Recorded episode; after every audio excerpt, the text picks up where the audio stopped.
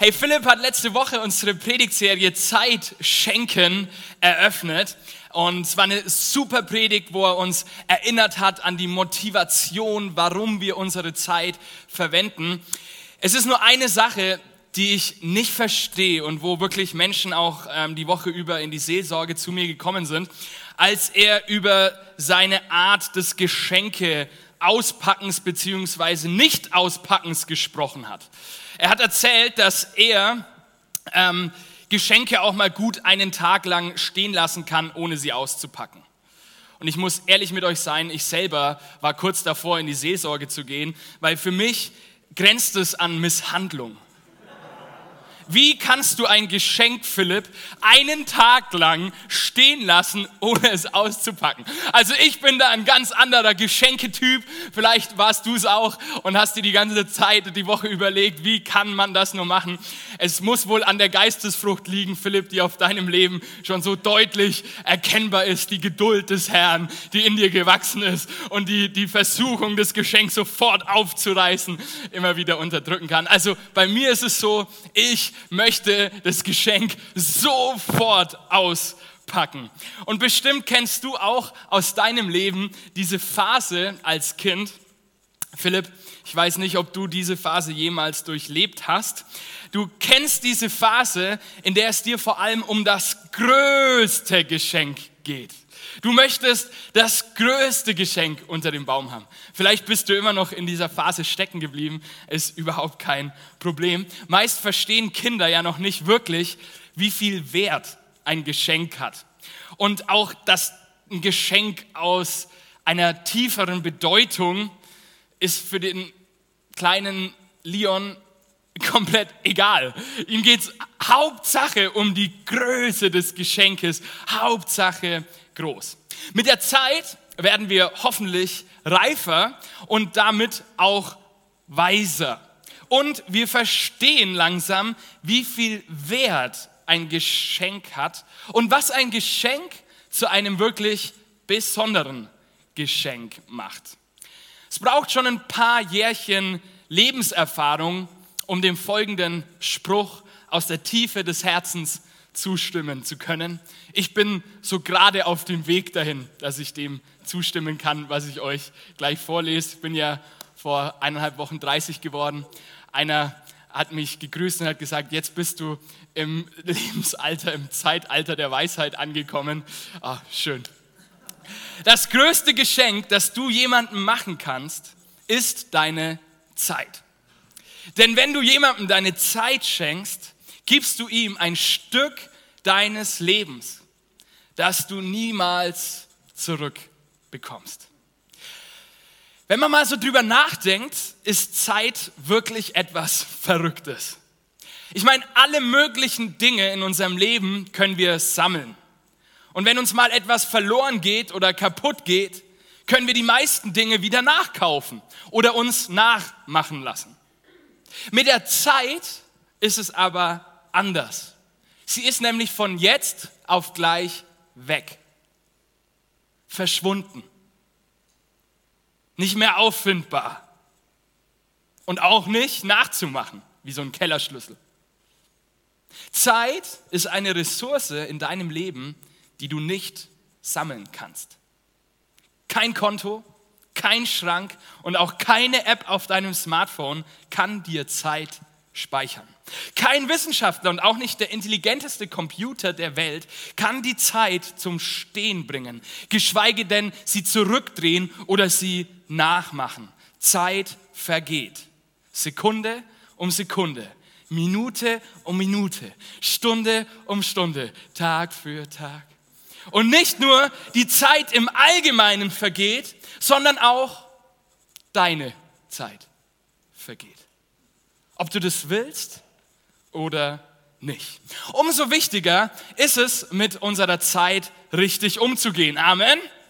Und in der Bibel finden wir da unglaublich oder eher glaubwürdig guten Rat, mit dem wir mit unserer Zeit umgehen sollen. Und einer dieser Verse steht in Epheser 5 ab Vers 15. Ich dachte mir, unglaublich guten Rat. Nee, äh, der Rat der Bibel ist nicht unglaublich, sondern er ist glaubwürdig. Amen. Epheser 5. Gebt also sorgfältig darauf acht, wie ihr lebt. Verhaltet euch nicht wie die unverständigen Leute, sondern verhaltet euch klug. Macht den bestmöglichen Gebrauch von eurer Zeit. Gerade weil wir in einer schlimmen Zeit leben. Lasst es daher nicht an der nötigen Einsicht fehlen, sondern lernt zu verstehen, was der Herr von euch möchte. Paulus war sich dessen bewusst, wie unglaublich wertvoll und kostbar das Geschenk von Gott an uns in unserer Zeit ist. Und deshalb sagt er, sollen wir sorgfältig darauf acht geben, wie wir leben und wie wir unsere Zeit bestmöglich gebrauchen. Und er sagt, dass es einen klugen und einen unklugen, also einen unverständigen, einen dummen Umgang mit unserer Zeit gibt. Oder in Lutherdeutsch zu sprechen, einen weisen und einen törichten Umgang mit unserer Zeit. Man muss dazu sagen, Paulus Gedanken und seine Lehren über die Zeit, sie waren ganz stark geprägt von den Worten der Psalmen, der Sprüche und dem Buch der Prediger, also der Weisheitsliteratur des Alten Testamentes. Diese Bücher, sie waren sozusagen die Zeitmanagement Lektüre von Paulus.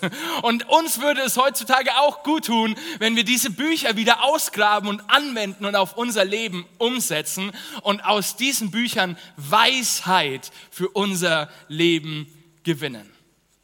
Jetzt stellt sich die Frage, was unterscheidet denn den weisen vom törichten Menschen? Und da möchte ich heute drei Punkte mit euch durchgehen die aus dieser Stelle aus Epheser 5 und aus dem Gesamtkontext der Schrift klar werden, was den Weisen von dem törichten Menschen angeht. Wir denken oft so, ja, das ist ja der gläubige und der ungläubige Mensch. Nein, das hat nichts miteinander zu tun. Auch ungläubige Menschen können weise handeln und können töricht handeln, aber genauso können gläubige Menschen sehr weise handeln oder töricht handeln. Der erste Punkt, der Weise lernt zu verstehen, was der Herr von ihm möchte. Das ist der letzte Satz des Abschnitts aus Epheser 5 und dieser Satz, er macht den kompletten Unterschied. Der Weise lernt zu verstehen, was der Herr von ihm möchte. Wenn wir uns als Christen also Gedanken über den Umgang unserer Zeit machen, geht es immer darum, was Gott von uns möchte.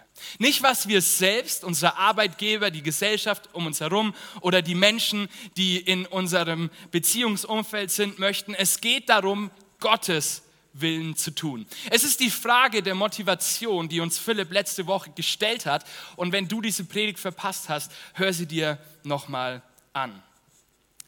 Der Wille Gottes ist ja immer so eine Sache für uns. Er ist irgendwie schwer zu greifen. Ja, was will Gott jetzt? Was ist sein Wille für mein Leben im 21. Jahrhundert? Wie schaut das jetzt konkret aus?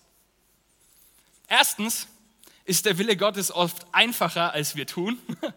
Und zweitens dürfen wir lernen zu verstehen, was der Wille Gottes ist. Und das ist der zweite Punkt. Der Weise, er lernt zu verstehen. Was für eine Perspektive. Was für ein Vorrecht, dass wir uns entwickeln dürfen dass wir es nicht gleich vollständig begriffen haben müssen, so, das ist der Wille Gottes und jetzt leb so, sondern dass wir lernen dürfen, den Willen Gottes zu verstehen, dass wir auf dem Weg sein dürfen. Der bestmögliche Gebrauch deiner Zeit ist kein Zustand, den du irgendwann mal erreichst und dann in deiner Checkbox auf deiner To-Do-Liste abhaken kannst. Der bestmögliche Gebrauch deiner Zeit ist ein Mindset, mit dem du lebenslang im Leben unterwegs bist. Lebenslang Dinge reflektierst, anpasst oder auch sein lässt. Der weise Mensch, er lernt beständig in seinem Leben dazu. Das heißt vor allem auch aus seinen Fehlern und aus seinen Herausforderungen. Da, wo er seine Zeit nicht gut eingesetzt hat, da lernt der weise Mensch. Der törichte Mensch macht einfach so weiter. Und ich bin mir sicher, dass ihr heute Morgen alle etwas über den Umgang mit eurer Zeit dazulernen möchtet, oder? Top. Dann mache ich jetzt mal ein kleines Experiment mit euch. Ich habe euch hier ein großes Glas mitgebracht. Das ist ähm, ein Dekoglas, das wurde sogar schon bei meiner Hochzeit verwendet. Ich hoffe, liebes Glas, dass du jetzt nicht kaputt gehst. Ähm, heute früh habe ich noch schnell die Deko darin entnommen. Ich hoffe, Anni, dass du mich dafür nicht steinigst. Apropos Steine, ich habe nämlich ein paar Steine mitgebracht. Den habe ich mir nicht überlegt. Und diese Steine, die lege ich jetzt mal hier in dieses Glas hinein. Die habe ich heute früh noch gesammelt. Die sind ganz schön dreckig und eklig. Ah. Schauen wir mal, da sind noch zwei große Steine. Betet bitte mit, dass das Glas nicht kaputt geht. Jetzt ist schon was abgesprungen. Ann-Charlotte, ich liebe dich. So, jetzt ist das Glas voll, oder? Meine Mutter, die weise Frau, sagt nein. Ja, Richtig, das Glas scheint voll zu sein, aber ich habe euch hier noch etwas Kies mitgebracht, das man jetzt hier reinschütten kann.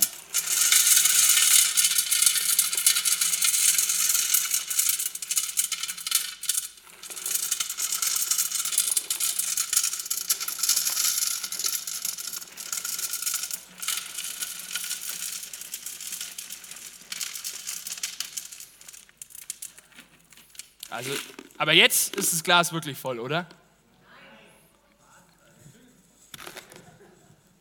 Ihr seid so klug. Ich habe euch noch Wasser mitgebracht.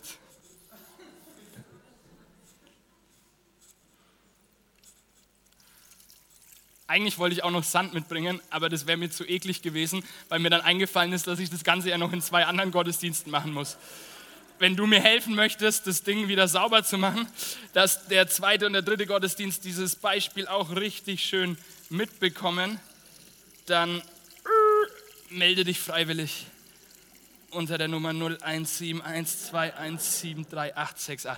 Okay, also jetzt ist das Glas aber zumindest bis hier oben hin wirklich voll, oder? Okay, jetzt ist die Frage, was können wir jetzt von diesem Experiment im Zusammenhang mit dem weißen Umgang unserer Zeit lernen. Dass dein Leben noch lange nicht voll ist. Wenn du denkst, du hast viel zu tun und immer noch mehr reinschüttest, es passt immer noch mehr in deinen Kalender, wenn du es nur hart genug willst, ein bisschen effektiver wirst. Nein, das sagt dieses Experiment auf keinen Fall aus. Die große Wahrheit, die uns dieses Experiment lehrt, ist folgende. Wenn man nicht zuallererst die großen Steine in das Glas legt, wird das ganze Zeug niemals komplett hineinpassen. Die Steine müssen dann entweder draußen bleiben oder du musst diese Steine dann irgendwie mit Druck reindrücken und dann kommt die ganze eklige Soße raus und es wird ein Chaos. Das wäre der törichte Umgang mit deiner Zeit. Das Glas würde zerbrechen oder der Kies und das Sand und das Wasser würde oben rausfließen. Jeder kennt es. Unser Leben und unsere Kalender sind voll. Voll mit allem Möglichen. Voll mit Kies, mit Sand. Zahnarzttermine ist für mich so Kies, oder? Was, also wer braucht schon einen Zahnarzt? Aber irgendwie schon, ne? Äh, liebe Zahnärzte, ich liebe euch. Aber die wirklich wichtigen Dinge finden dann oft irgendwie keinen Platz mehr in unserem Lebensgefäß. Und anstatt irgendwann die großen Steine zu probieren, in unser Lebensgemisch reinzupressen, sollten wir die wirklich wichtigen Dinge unseres Lebens zuerst im Glas platzieren. Zuerst in unserem Kalender, in unserem Leben platzieren. Das ist der weise Umgang mit unserer Zeit. Du kannst heute Nachmittag und die nächsten Wochen in dieser Serie Zeit schenken, mal selbst für dich überlegen, welche Lebensbereiche denn die großen Steine in deinem Leben sind. Das ist eine geniale Übung für deine Adventszeit und für das anstehende neue Jahr. Was soll in dein Lebensgefäß rein? Und was sind für dich diese großen Steine? Und bei jedem von uns werden da andere Dinge draufstehen. Bei mir steht da Familie, Kinder, ähm, Familie, ähm, Kinder, Gesundheit, Sport, neues Lernen, was auch immer du unbedingt möchtest, dass in deinem Leben vorkommt. Schreib es mal auf. Das ist die erste Übung daran. Also mach dir mal klar, was denn die großen Steine in deinem Leben sind und dann überleg mal theoretisch, weißes Blatt, sowas kann man immer gut vor einem neuen Jahr machen. Dann überleg mal, okay, und wie schaut es jetzt konkret aus für meinen Kalender, dass da ein großer Stein, der Familie heißt, in meinem Leben ist. Dann bedeutet das vielleicht, du planst dir Familienzeiten ein. Weil weißt du, wenn der Kies, der Sand und das Wasser des Lebens kommen und dein Stein nicht platziert ist in deinem Kalender, dann wird es eklig, diesen Stein im Nachhinein in deinen Kalender hineinzupressen und du wirst merken, du wirst allem nicht gerecht werden. Für heute möchte ich einen Stein genauer mit uns anschauen, den wir als Nachfolger Jesu alle in unserem Leben haben möchten. Es geht um Gott sozusagen der Eckstein unseres Lebens. Oder der erste Stein oder das Fundament, auf dem alle weiteren Steine und auch der Split und auch der Sand eines Christen liegen. Und dazu schauen wir uns jetzt mal einen Teil der Weihnachtsgeschichte aus Matthäus 2, weil heute ja der zweite Advent ist, an. Kommt mit mir zusammen in Matthäus 2 ab Vers 1. Als nun Jesus geboren war in Bethlehem in Judäa in den Tagen des Königs Herodes, siehe, da kamen Weiße aus dem Morgenland nach Jerusalem, die sprachen, wo ist der neugeborene König der Juden? Denn wir haben seinen Stern im Morgenland gesehen und sind gekommen, um ihn anzubeten. Vielleicht hast du dich auch schon mal gefragt, warum die Weißen aus dem Morgenland heutzutage heilige drei Könige heißen. Wer die Bibel nämlich aufmerksam liest, der stellt fest, dass erstens nirgendwo beschrieben wird, wie viele das waren. Das wird aus den drei Geschenken geschlussfolgert, dass das drei waren, steht aber nirgendwo. Außerdem stellt der genaue Bibelleser fest, dass sie gar nicht heilig waren, weil sie aus Babylon kamen und nicht aus Israel. Und sie stellen auch fest, dass es keine Könige waren, sondern wie Luther sie nannte, Weise. Das waren Personen aus babylonischem Gebiet, die für außergewöhnliche Einsichten im Zusammenhang mit Traum und mit Sterndeutung bekannt waren. Und zu dieser Gruppe gehörten diese Weisen, die dem Stern nachfolgen. Und siehe, der Stern, den sie im Morgenland gesehen hatten, ging vor ihnen her, bis er ankam und über dem Ort stillstand, wo das Kind war. Als sie nun den Stern sahen, wurden sie sehr hoch erfreut und sie gingen in das Haus hinein und fanden das Kind samt Maria, seiner Mutter. Da fielen sie nieder und beteten es an. Und sie öffneten ihre Schatzkästchen und brachten ihm Gaben, Gold, Weihrauch und Myrrhe. Was für eine verrückte Story, oder? Jetzt stell dir mal vor, du sitzt abends mal wieder als alter Hobbyastronom vor deinem Teleskop und schaust dir den Nachthimmel von Fürth an. Jetzt siehst du da was ganz Besonderes. Etwas, was du noch nie gesehen hast. Und das, was du da siehst, es löst so eine tiefe Sehnsucht in dir aus. Es, es löst so ein Verlangen in dir aus, dass du deine sieben Sachen packst, dich noch schnell bei deiner Frau verabschiedest, so hey, Schatz, bis bald. Hä? Wo gehst du hin? Es ist, es ist 21 Uhr. Ja, ähm, ich habe da was ganz Besonderes durch mein Teleskop am Himmel gesehen und ich glaube, ich sollte da mal besser hin. Ciao. Wir können von den Weißen in der Geschichte sehr viel lernen. Nicht so viel über Astronomie, aber viel über Anbetung. Wir sind gekommen, um ihn anzubeten. Und als sie dann bei Jesus sind, fielen sie nieder und beteten an. Anbetung ist meines Erachtens die selbstloseste Form, uns Gott zu verschenken. In wahrer Anbetung sind wir ganz bei unserem König, unabhängig von dem, was wir irgendwie bekommen, was uns gerade selbst beschäftigt oder wie anstrengend die Reise aus Babylon auch war. Wir sehen Jesus, das Kind in der Krippe, den gekreuzigten von Golgatha, der nach drei Tagen aufersteht und jetzt zur Rechten Gottes auf dem Thron sitzt und regiert und eines Tages wiederkommen wird. Das größte und kostbarste Geschenk, das die Weißen aus dem Morgenland Jesus mitbringen, ist für mich nicht Gold, ist für mich nicht Weihrauch und ist für mich auch nicht Myrrhe, sondern ist ihre Anbetung. Warum ist Anbetung größer und sogar kostbarer als die anderen drei Geschenke? Weil es die Weisen etwas gekostet hat. Jetzt sagst du, ja, Gold, Weihrauch und Myrrhe doch auch. Ja, das stimmt. Aber ihre Anbetung hat sie etwas gekostet, was sie niemals wieder ersetzt bekommen. Das sie nicht sammeln, nicht anhäufen können, und zwar ihre Zeit. Jetzt überleg dir mal, wie viel Zeit die Jungs investiert haben müssen, um Jesus zu begegnen.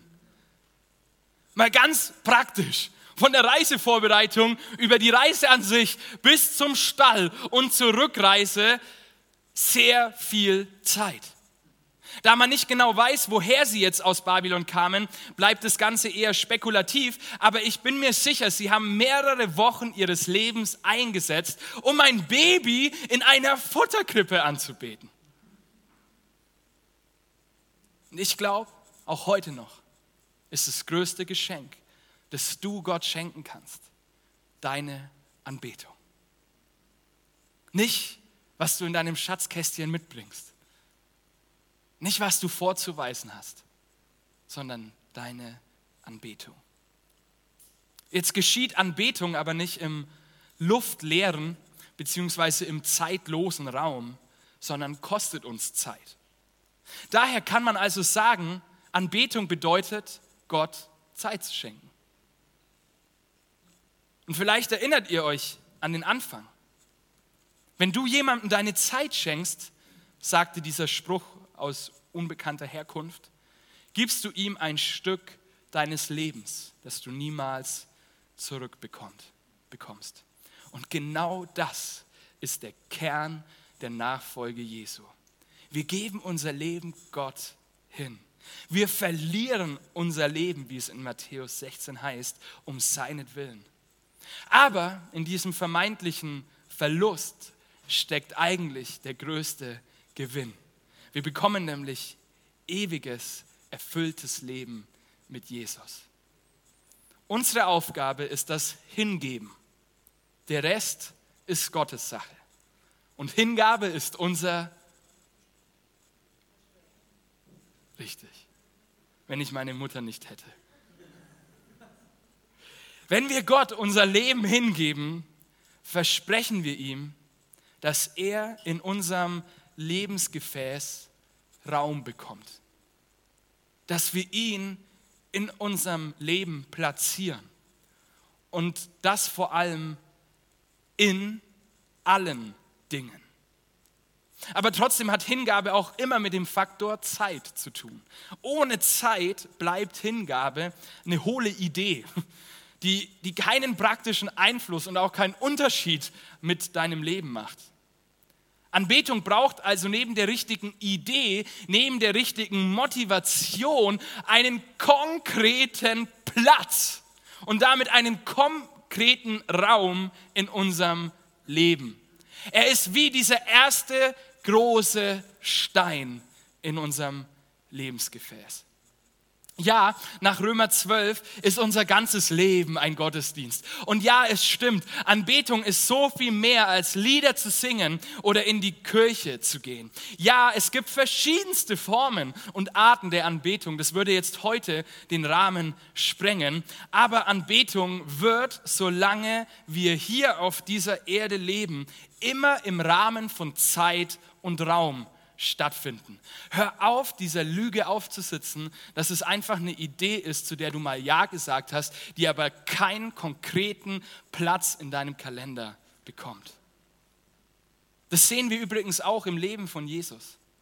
Auch er hat Gott immer wieder seine Zeit geschenkt, sich hingegeben. Er hat bewusste Zeiten mit Gott verbracht in der Hektik seines Alltags. Und ich glaube, auch das müssen wir wieder neu kultivieren in unserem Leben. Ich glaube, diese Form des Zeitschenkens ist durch keine andere Form zu ersetzen, weil es ist die selbstloseste Form der Gottesbegegnung. Wir verschenken uns, egal was gerade los ist, egal was mich gerade beschäftigt. Und ich möchte uns alle mit einer kleinen Challenge für die kommende Woche herausfordern. Ich nenne sie die 1% deiner Zeit Challenge. 1% deiner Zeit sind 14 Minuten pro Tag. Wie wäre es? Ich meine, 14 Minuten, 1% von 100. 14 Minuten pro Tag. Wie wäre es, wenn wir zusammen heute ein Commitment machen und sagen, ja, wir wollen diese 14 Minuten jeden Tag nehmen, um Gott anzubeten. Was meine ich jetzt damit? Es gibt verschiedenste Formen von Anbetung. Darüber werden wir nächstes Jahr noch viel mehr hören, weil wir werden einen Gebetsraum starten und es wird ein Thema sein, das uns das ganze Jahr über beschäftigen wird. Da kannst du gespannt sein. Aber an diesen 14 Minuten meine ich jetzt mal kein Bibelleseplan, ich meine keine Gebetsliste, ich meine kein Andachtsbuch, sondern ich meine 14 Minuten vor dem Kind der in der Krippe niederzuknien und anzubeten ein Prozent deiner Zeit anzubeten. Das kannst du tun, indem du Lieder singst, indem du betest, auch vorgeschriebene Gebete betest, in Deutsch oder auch in Sprachen. Oder du kannst auch in der Stille Gott anbeten. Aber es geht um ihn. Wir schauen auf ihn. Und weil Gott der erste Stein in unserem Lebensgefäß ist und wir ihn ehren möchten, wollen wir ihm nicht die Reste unserer Zeit geben, sondern wir wollen ihm die beste Zeit unseres Tages geben. An alle meine Freunde, die Langschläfer sind, Philipp, ich liebe dich. Gar kein Problem. Ich challenge dich heute nicht, dass du 14 Minuten um 5 Uhr aufstehen musst, sondern dass du 14 Minuten deiner besten Zeit des Tages wo er am effektivsten ist, wo, wo wir am wachsten sind, wo wir am glücklichsten sind, was auch immer, dass wir uns diese 14 Minuten nehmen und Gott anbeten. Du kannst es auch auf zweimal sieben runterbrechen. Du kannst sagen, hey, ich mache sieben in der Früh und sieben am Abend. Du kannst auch sagen, hey, die beste Zeit meines Tages ist vormittags, wenn ich bei meinem Arbeitgeber vorm PC sitze. Dann geh einfach ein bisschen länger aufs Klo und anbete Gott. Lustig, aber irgendwie doch wahr. Wichtig ist nur, dass du es tust und dass es Platz in deinem Kalender bekommt. Ganz nach dem Motto, es gibt nichts Gutes, außer man tut es. Das ist übrigens ein weiterer und der letzte biblische Punkt für heute, der einen Menschen, der weise geworden ist, von einem törichten Menschen unterscheidet. Der Weise setzt nämlich um was er lernt. Der Törichte hört und er vergisst. Der Weise hört, er lernt, er versteht und er setzt um. Der weise Mensch in der Bibel ist immer der, der nicht nur um den Willen Gottes weiß und ihn mehr und mehr lernt zu verstehen, sondern es ist der, der den Willen Gottes tut, der also lebt, was er gelernt hat. Und wir als Chapel wir wollen weise sein und unsere Zeit nutzen, um selbst weiser zu werden. Und das tun wir vor allem, indem wir Gott anbeten. Der Anfang aller Weisheit ist Ehrfurcht, sagt die Bibel, vor Gott. Das wollen wir jetzt ganz praktisch werden lassen. Ich bitte euch alle, euch aufzuerheben und lasst uns mit diesem letzten Lied nochmal Gott die Ehre bringen. Wir machen es jede Woche. Ich weiß, es ist eine Routine, es ist eine Gewohnheit, jede Woche nach der Predigt nochmal ein Lied zu singen. Aber es ist so viel mehr Tiefe drin, wenn wir es aus dieser Perspektive tun, dass wir unsere Zeit Gott schenken, dass wir ihn anbeten, dass wir auf ihn schauen, dass wir uns um seiner selbst willen verschenken.